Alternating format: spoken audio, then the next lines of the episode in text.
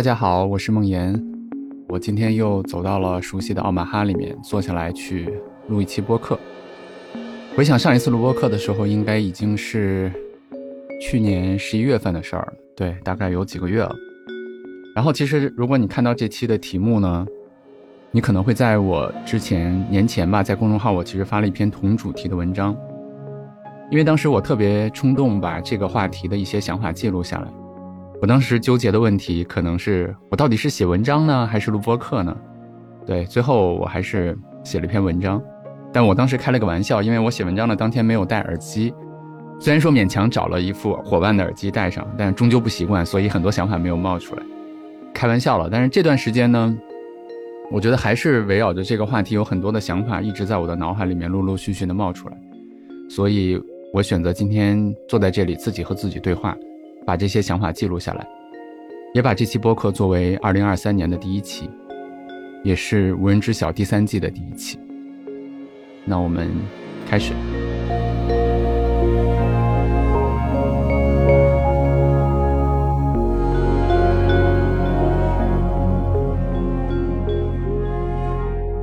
其实我的脑海中最早浮现出这句话，也就是“所有命运馈赠的礼物，早已在暗中标好了价格”。这句话其实是在一次内部投资的讨论会上，当时我们在讨论长钱账户背后的策略。有志有行的伙伴陈博士他就说：“他说，市场其实像一只无形的手，它最大的作用是把风险和收益分配好，一分风险一分收益。那少承担一些风险呢，就少获得一些收益；多承担一些风险呢，就多获得一些收益。我觉得这很容易理解。比如说，很多人投资一点亏损都不希望承担，对吧？”因此，他选择把钱放在银行，买成货币基金。当然，严格的来说，货币基金也有亏损的可能。比如说，两千零八年金融危机的时候，美国有一只货币基金就亏钱了，对吧？但因为概率非常低，我们在这儿就不讨论了。如果说愿意承担一些亏损的可能性，那有些人就会把钱买成债券或者债券基金，对吧？相对刚才我说的，比如说像存款啊、货币基金这些债券基金类似的这些产品，它的价格会有波动。相应的呢，我们每天的资产就有高有低，也就是说会有亏损的可能性，对吧？但是硬币的另一面是收益也会更高。那更进一步，如果我们愿意承担更大的风险，也可以把钱来投资股票基金啊、股票啊，甚至更高的去创业啊，对吧？它会面临更大的风险，但是另外一面也有可能获得更高的收益。说到这儿，我突然想，我的大纲里面其实没有列，但是我突然在想。我们是不是需要讨论一下究竟什么是风险？呃，在传统金融学里面，它把价格的上下波动定义为风险。我们就拿腾讯的股价来说，它从二零二一年的二月份的七百块钱，具体数字我可能记不太清了，反正大概应该是这样的值，就是七百块钱跌到了二零二二年十月份，大概跌破了两百块钱，对吧？然后最近应该又涨到了将近四百，三百多。那金融学里面的对风险的定义呢，就是这种价格上下波动的幅度。但是巴菲特特别 diss 这个定义啊，他完全不认同。他说，将市场的波动等同于风险是一种曲解。他说，资本的或者说资产的永久损失的可能性才是风险，而市场日常的波动呢，就是这些价格上下的波动根本不是风险，甚至是收益的来源。啊，我经常还给大家推荐另外一位投资大师，对吧？他叫霍华德·马克思，我推荐过他的周期，还有其他的一些书。然后他也说过类似的话，他说风险主要是资本永久损失的可能性，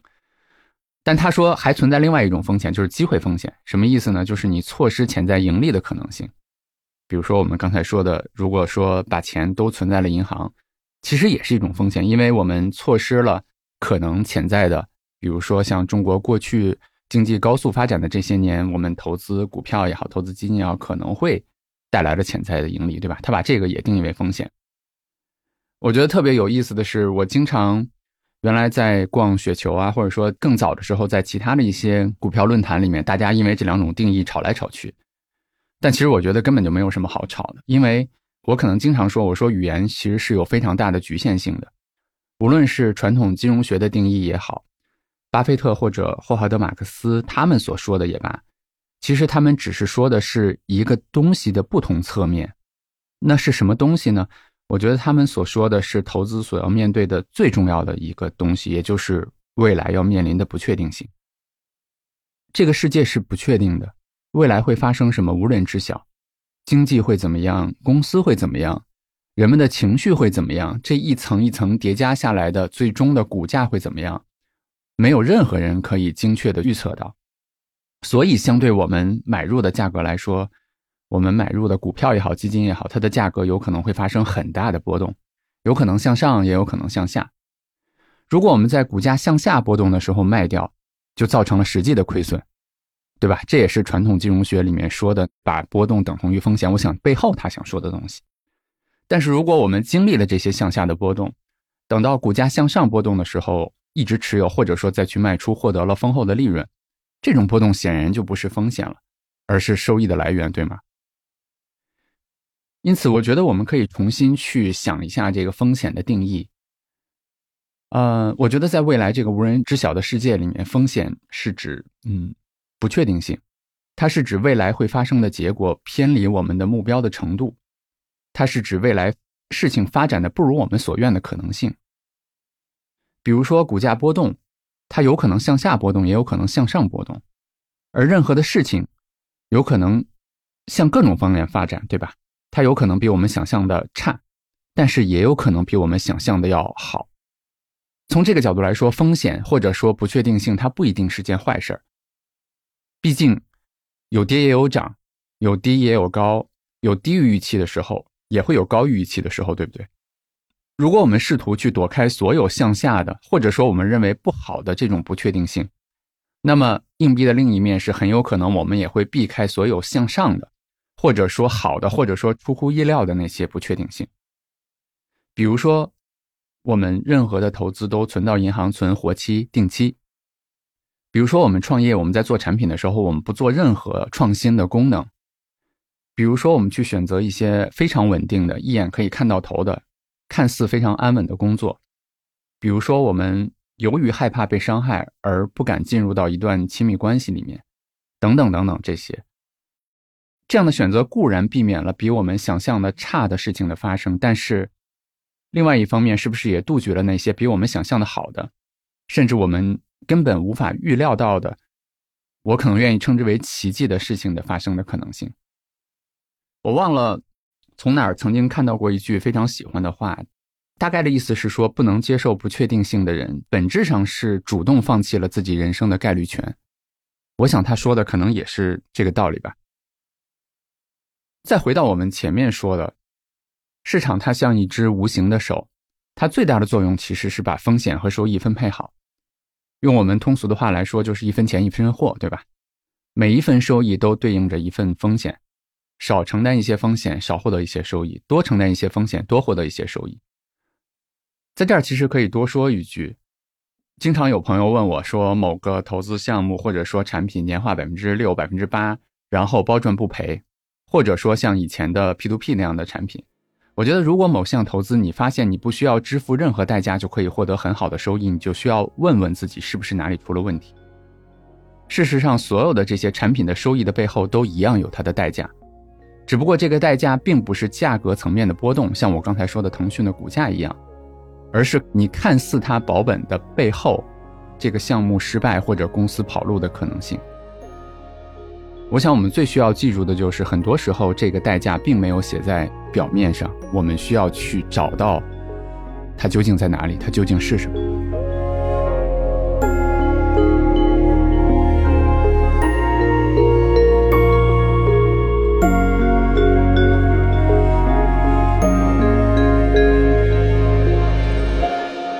如果熟悉投资的朋友可能会知道，我所有说的这些在投资里面可能叫做盈亏同源，对吧？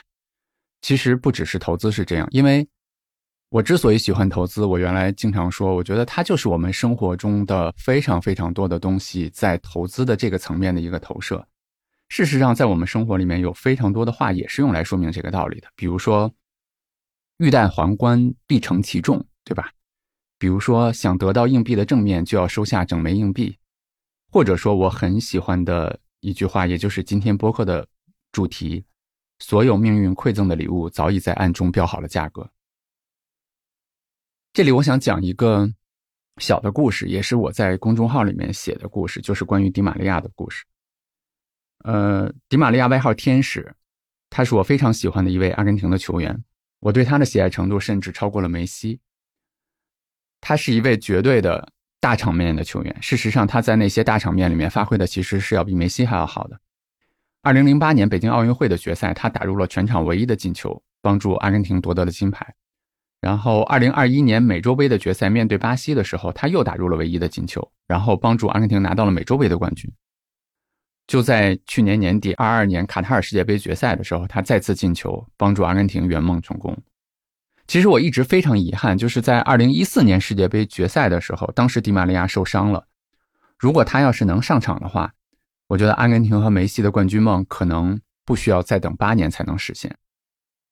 事实上，就在那年的，就是二零一四年的世界杯之后，阿根廷的媒体对迪玛利亚口诛笔伐，他们发了很多，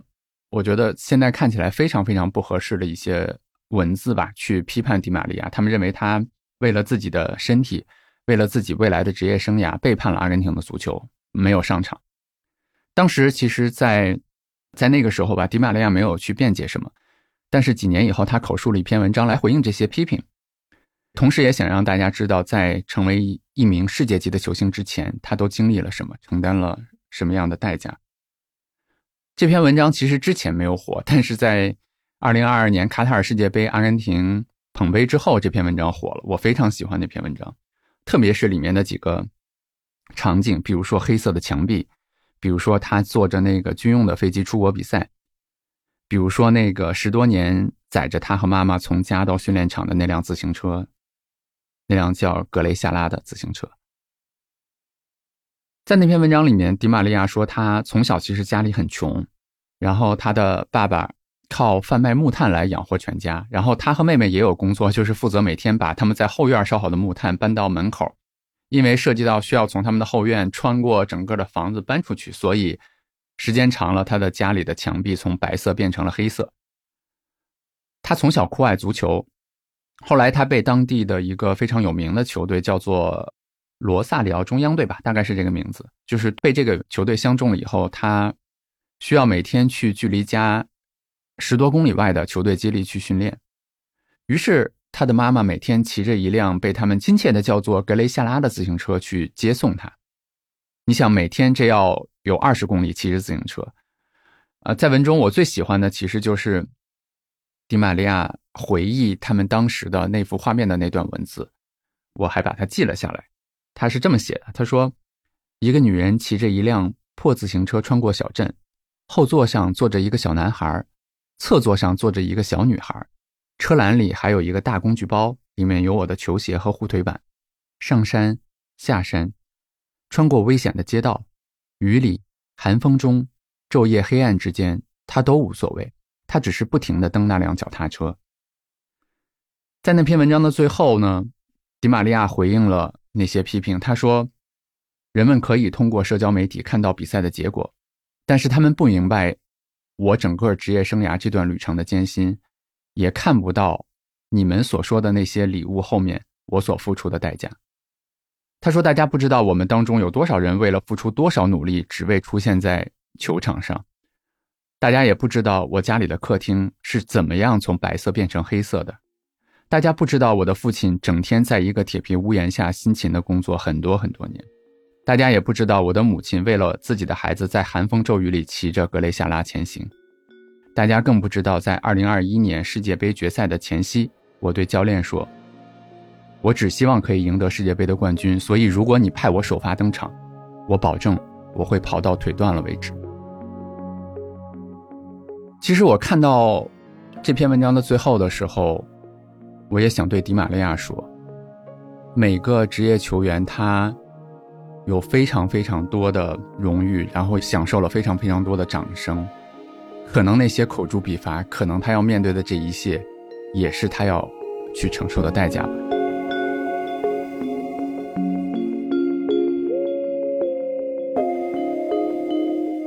看完这篇文章之后，我当时其实耳边一直响起。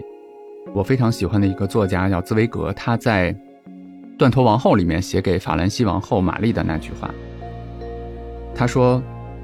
他想要统治，同时又想要自由。他想要王后的权柄，还想要女人的自由。他伸出玉手，抓起王冠，就像拿起一件意想不到的礼物。他那时还太年轻，不知道所有命运赠送的礼物，早已在暗中标好了价格。我很喜欢这句话，我也越来越懂得，这个世界上每件事物都有它的价格，只是很多时候这个价格没有写在标签上。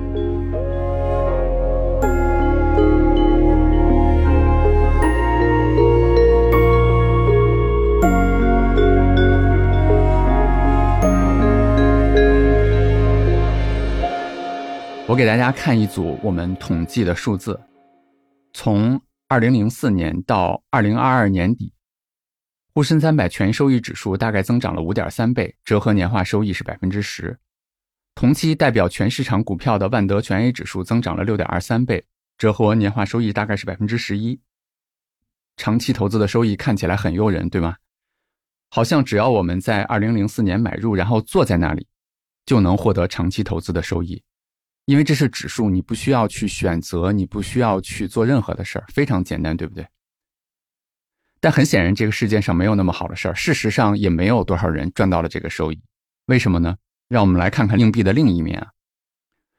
中国股市的波动率大概在百分之三十，这意味着每十年你就会经历一次百分之三十左右的市场大跌。还是我刚才说的那段时间，A 股单只股票波动性的中位数是百分之五十三。这就是说，如果你炒股的话，可能每五年左右你就要经历一次高达百分之四十的回撤。你知道在这样的情况下坚持长期投资这件事儿有多难吗？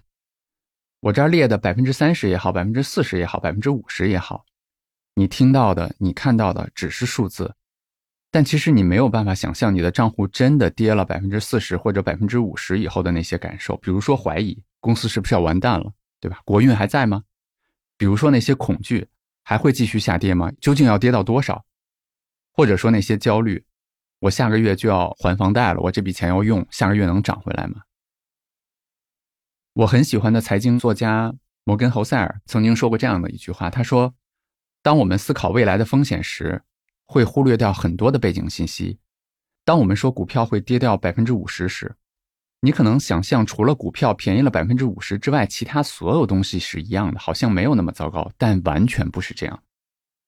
股票便宜百分之五十的同时，通常伴随着人们认为世界在崩溃，比如说经济衰退，比如说疫情扩散，比如说地缘政治冲突等等等等。那个时候的你在想些什么？是现在当你听到我节目里面跟你说回撤百分之五十的时候，所完全没有办法想象的。所以，如同这个世界上所有的东西一样，长期投资这件事儿也有它的价格，只不过这个价格并不是你所付出的手续费用，而是在长期投资的过程中你所经历的那些恐惧、怀疑、焦虑，是你下班回家时看到家人时愧疚的表情，是你怀疑自己是不是把辛苦积攒的血汗钱搞砸了以后的那些自责的心情。莎士比亚。说过一句话，他说：“凡人不经过狂风巨浪，无法获得财富。”我以前觉得他是说我们需要在经历里面去获得认知，现在我明白了，他可能更想告诉我们，我们想要获得一个东西的时候，我们必须要去支付相应的代价。说到这儿，总有人去问我有知有行，它究竟提供什么样的价值，对吧？他是学投资的呢？他是提供策略的呢？还是干嘛的？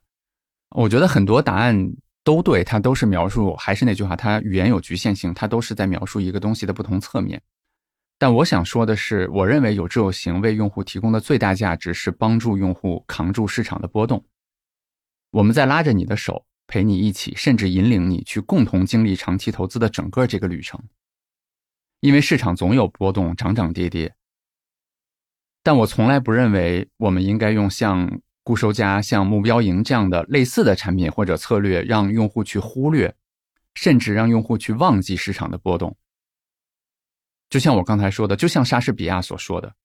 凡人不经历狂风巨浪，无法获得财富。”长期来看，我觉得没有任何人能够在不承担任何风险的情况下就去获得收益。所以有就有行在做的事情是，帮助我们的用户聪明的承担风险，尽可能保证在一份风险背后获得更好的回报。当然，同时更重要的是引领大家理解甚至拥抱波动，一起去穿越市场的暴涨暴跌。最终，我们获得了长期投资的收益。同时，可能每个人都意识不到的是，经过了这些暴风雨，我们也最终变成了不一样的人。当然，我刚才说了波动，我说了不确定性，但是从某个角度来说，波动和不确定性是不同的。长期投资的波动可以被量化，可以被测量，从而某种程度上来说，它可以被管理、被接受。如果你熟悉有志有行的话，你会知道它的温度计就是试图再去追逐这样的目标。但是也有一种不确定性，它是不一样的。这种不确定性，它没有办法去被测量，没有办法去量化，它完全是无人知晓，完全是不知道的。它意味着我们无法从过去的数据去推断未来，它也意味着没有任何基于数学概率的知识可以帮助我们去测量、降低或者管理在这个过程中的风险。比如说创业就是这样。所以说我经常会说。创业比投资更需要一颗大心脏，因为在这条面对无法想象的各种不确定性的旅程中，创业者所最终能够依靠的只有乐观、信仰和坚持。我前一段在看张维迎教授的新书，叫做《重新理解企业家精神》。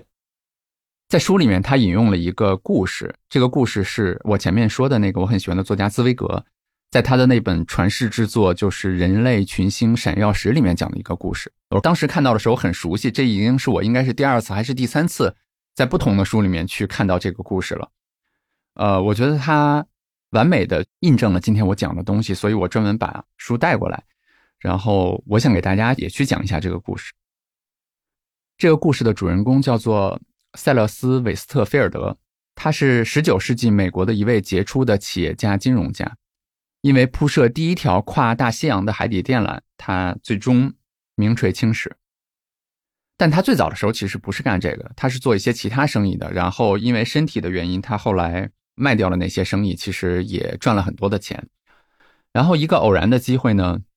他得知另外一个人想要铺设当时是美国的一条海底的电缆，他就突发奇想，我们能不能铺得远一点，直接从美洲铺到爱尔兰，就把美洲和欧洲连起来。这在当时是一个非常疯狂的想法，因为尽管英国和法国之间的海底电缆已经于1851年铺设成功了，然后英国和它周边的像爱尔兰啊、丹麦啊、欧洲大陆之间呢也有电报联系，但是这些海底电缆的长度都可能大概是几十公里的样子，它与横跨大西洋的海底的电缆是完全不可同日而语的。这两者的区别就好像是盖一个小平房和建一个摩天大楼的区别一样，所以在这里面，当时有很多看起来完全未知的问题，比如说大西洋的海底究竟有多深，比如说海水的压力有多大，比如说电缆能否承担这样大的压力，比如说大洋深处的磁场会不会导致电流失散，等等等等，这些问题完全是无人知晓的。因此，当时当菲尔德提出他的想法的时候，学者们都反对，认为这绝对不可能。甚至，啊，就是发明电报的那个人叫莫尔斯，他也认为这个计划是完全是不可思议的冒险。但是，菲尔德非常痴迷于他自己的这个想法，他把自己的全部精力和所有的财产都贡献出来，所以他也创办了一家公司，用于做这件事儿，就是大西洋电报公司。然后他准备了一段时间之后，在一八五七年的八月五日，这个计划就开始了。他当时亲自坐镇，然后有两艘的战舰，他在一艘的战舰上面从爱尔兰出发，同时呢，另外一艘战舰呢是在呃美国，然后去驶向大西洋的中心。他们两个战舰上面都铺满了电缆，然后从两边开始铺。最初的几天呢，一切顺利，到第六天的时候，已经铺了三百多海里。而且电报的信号呢依然很清晰，但是到了第六天的晚上，菲尔德正准备入睡的时候，发现电缆从放缆车上断裂了。六天之后，第一次铺设失败了，然后他就开始接下来的一些改进改良。经过了一年的准备之后，然后他就开始了第二次的铺设。一八五八年的六月，然后当时又是有两艘战舰，这回分别还是从两岸驶向大西洋的中部，然后同时向两个不同的方向去铺设。但可惜的是，其中有一艘战舰刚出发不久就遭遇到了非常大的暴风雨的袭击。尽管呢按计划到达了预定的地点，但其实它所载的那些电缆已经被严重的损毁了。勉勉强强的铺了两百海里之后，最后这个计划还是失败了，所以第二次的铺设又失败了。这两次失败消耗掉了整个当时啊大西洋电报公司所筹集的资金的一半，但是任何结果都没有，对不对？所以当时整个的股东们就不干了。当时这个公司的董事长主张将所有剩下的电缆卖掉，尽可能的把损失降到最低，因为这个疯狂的计划看起来绝对是不可能成功的。但菲尔德不同意，他解释说：“他说经过这样的考验，证明电缆本身的性能是非常好的，船上的电缆还足够进行一次新的实验。”我们不能在这个时候放弃。最终，他的勇气和意志战胜了股东们的犹豫不决，大家同意他进行第三次尝试。那终于，第三次尝试成功了。在八月十六号的时候，电缆铺设完毕之后，英国女王和美国总统互致贺电，表示祝贺。这是人类有史以来第一次能把一个信息瞬时飞越大西洋。我们现在可能都很难想象，因为我们用手机，对吧？用各种信息已经。飞快的、飞快的可以去传递的信息了。但是回到当时，回到一八五七年，回到那一天，人类是第一次能够这么快的把信息飞越大西洋，从美洲去传到欧洲的。所以人们认为新世界和旧世界联系起来了，那全世界都轰动了。后来在八月三十一号的时候，纽约举办了盛大的庆祝活动，菲尔德成为了整个民族的英雄，对吧？然后他坐在那个游行队伍的第一辆马车上。大家都把它称作是哥伦布第二。当时的美国总统也参加了那个游行庆典，但是只能坐在第三辆马车上。但其实就在游行队伍出发之前，菲尔德已经收到了信息，说电缆突然不工作了，信息没有办法传递了。为什么呢？经过调查发现，因为是海底的电缆被烧坏了，具体的原因就不说了。这时候你可以想象到，对吧？舆论就发生了一百八十度的转弯。然后大家认为他是个罪人，还有人认为是他是个骗子，说他欺骗了一个城市，欺骗了一个国家，甚至欺骗了全世界。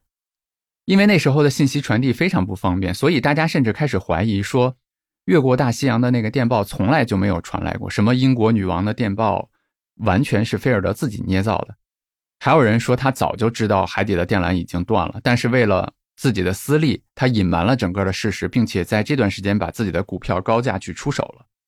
你看，就是这样一个前一天还在被当做民族英雄的人，现在却不得不像一个罪犯一样，躲避着那些记者，躲避着那些昔日的朋友，躲避着那些前一天还疯狂崇拜他的人。我记得我第一次看到这个故事，看到这儿的时候，我觉得他应该就认输了，对不对？但其实没有，我想象不到，就是背负着这样的骂名，他又准备了六年。然后他重新振作起来，继续自己的这个梦想。菲尔德当时是去了英国，然后又筹集了六十万英镑，买下了当时全世界最大的船，叫做大东方号。然后，并且又为再一次的远航进行了必要的准备。这是整个将近八年之后，在一八六五年的七月二十三号，大东方号就装载着重达九千多吨的新电缆离开了泰晤士河。但是没想到这一次试验非常快的就失败了，刚刚。铺到目的地的大概就是前两天吧，因为当时铺电缆还是他们有一些错误的操作，最后这个电缆还是断裂了，然后他筹集的那六十万的英镑也全部都赔光了。他还想继续，但是银行已经不愿意再提供任何的贷款了。在他最难的时候，那个时候有一位苏格兰的一个纺织家，应该叫约翰彭德尔。然后他非常看好这项事业，他最终把自己的全部的家产抵押给银行，贷了大概二十五万英镑，然后投资于菲尔德的事业。有了最终的这二十五万英镑，最终那些制造商愿意继续去制造电缆。然后又过了一年，在一八六六年的七月十三号，还是大东方号第二次出航，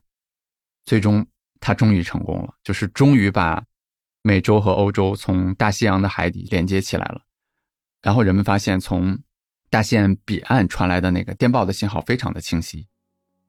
在一八六六年的七月二十九号，英国女王和美国总统又一次互发了电报。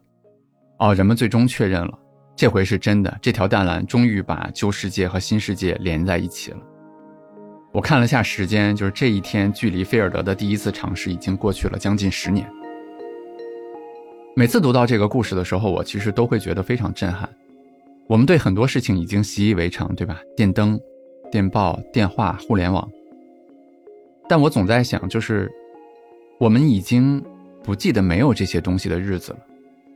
我们也忘了这些真的改变人类的东西是怎么发展而来的。我们也完全不知道这些背后帮助人类实现突破的那些人到底经历了什么。就拿菲尔德来说。一次、两次、三次，总共六次尝试，一年、两年、六年、十年，将近十年的时间。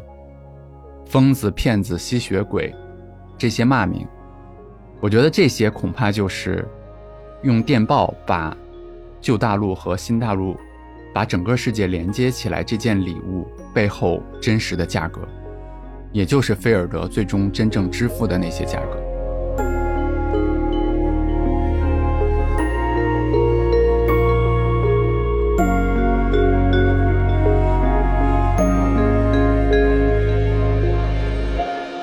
其实我最近为什么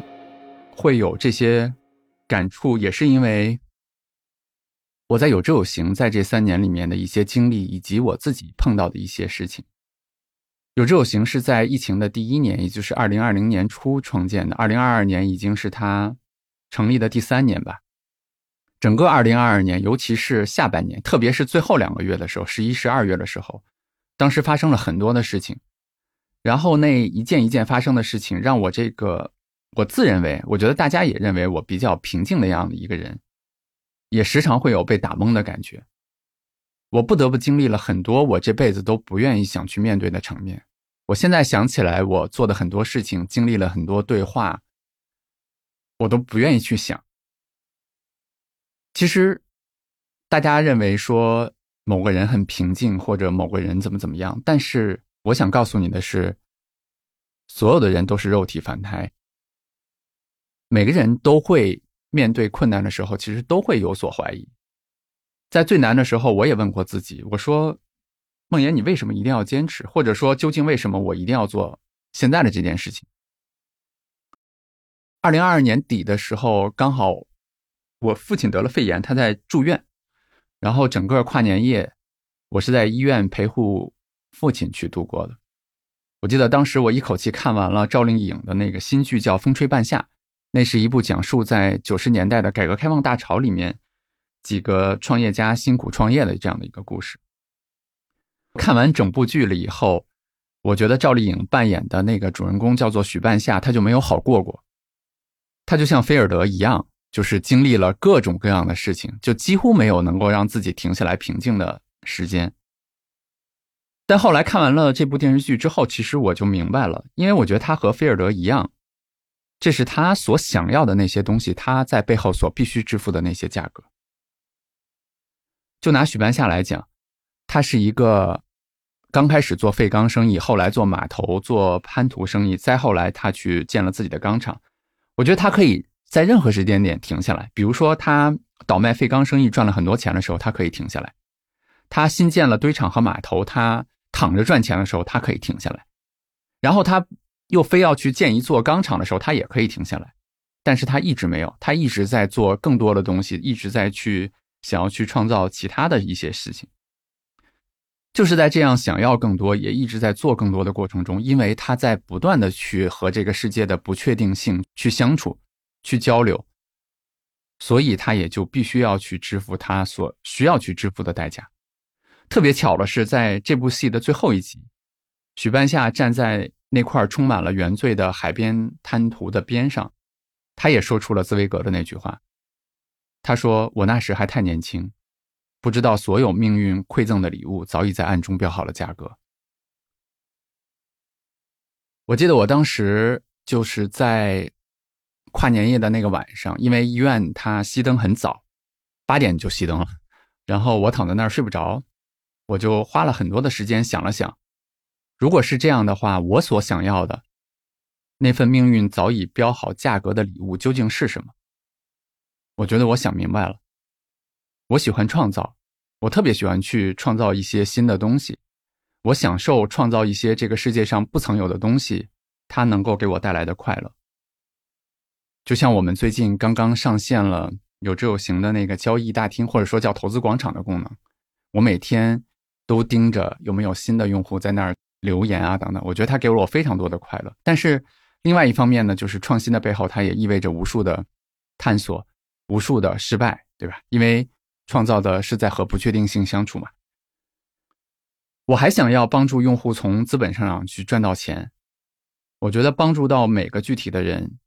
每次看到用户的那些留言，看到他们真的赚到了钱，看到我们真的改变了他们的生活，看到我们甚至影响了他们的人生，我都觉得非常开心。但另外一方面，改变人真的很难，对吧？或者说把知识装到别人的脑子里面，或者说获取别人的信任，这本来就是一件非常难的事情。我还想要体面的获得配得上的收入，所以从有志有行成立的第一天，我们就放弃了很多可以去快速赚钱的机会。但是另外一方面呢，我也必须要去承担一个企业所必须要的经营成本。三年，我的公司可能其实还有很多的伙伴了。我们也花了很多的钱，对吧？好像我还有想要的，比如说，我想要追随我的伙伴们能过得更好。当然，我知道我们大家在一起，大家很享受，我们能够站在用户一边，能够帮用户去创造价值，这件事情本身能够给我们带来快乐和成长。但我也知道，我希望让大家去获得应得的回报。但另外一方面是，三年我们没有任何的收入，它让我没有办法去做很多我想做甚至应该做的事情。这还没完，我还有想要的，我还想要长期的、合法合规的去把有志有行做得更好。我想要打造一个非常长时间的企业，那这就意味着我需要接纳更多的要求，我需要去支付更多的时间，我需要去支付更多的金钱，我需要去支付可能想象不到的其他的很多的成本。我觉得那天晚上我躺到那儿的时候，我突然就想明白了，这并不是什么难。这是因为我想要的东西太多了。我当时躺在我父亲旁边，我就在想：我说，你不应该去难过或者自怜，你不应该去想你为什么要去经历这些，你应该想的事情是这些事情是不是仍然是你想要的。如果你有一件事情不想要了，你就可以不去支付它的价格。最后，我内心的回答是：对，这些东西仍然是我想要。那我就突然明白了，我好像也突然释然了。我就觉得支付那些所谓的代价，无论他们有多么昂贵，这都是我应该做的，或者说是我愿意去买的我想要的那件礼物，它背后的价格。我很喜欢我的这个播客的名字“无人知晓”。我觉得我走了这么远，我越来越理解一件事情，就是未来永远是不确定的，未来会发生什么？无人知晓，在这些会发生的事情里面，当然有恐惧、有焦虑、有怀疑、有纠结，有那些让我们不舒服的事情。但是硬币的另一面是，这些不确定性里也蕴藏着无限的精彩和奇迹。我觉得我唯一需要记住的是，这些精彩和奇迹就像所有命运赠送的礼物，都在暗中标好了价格。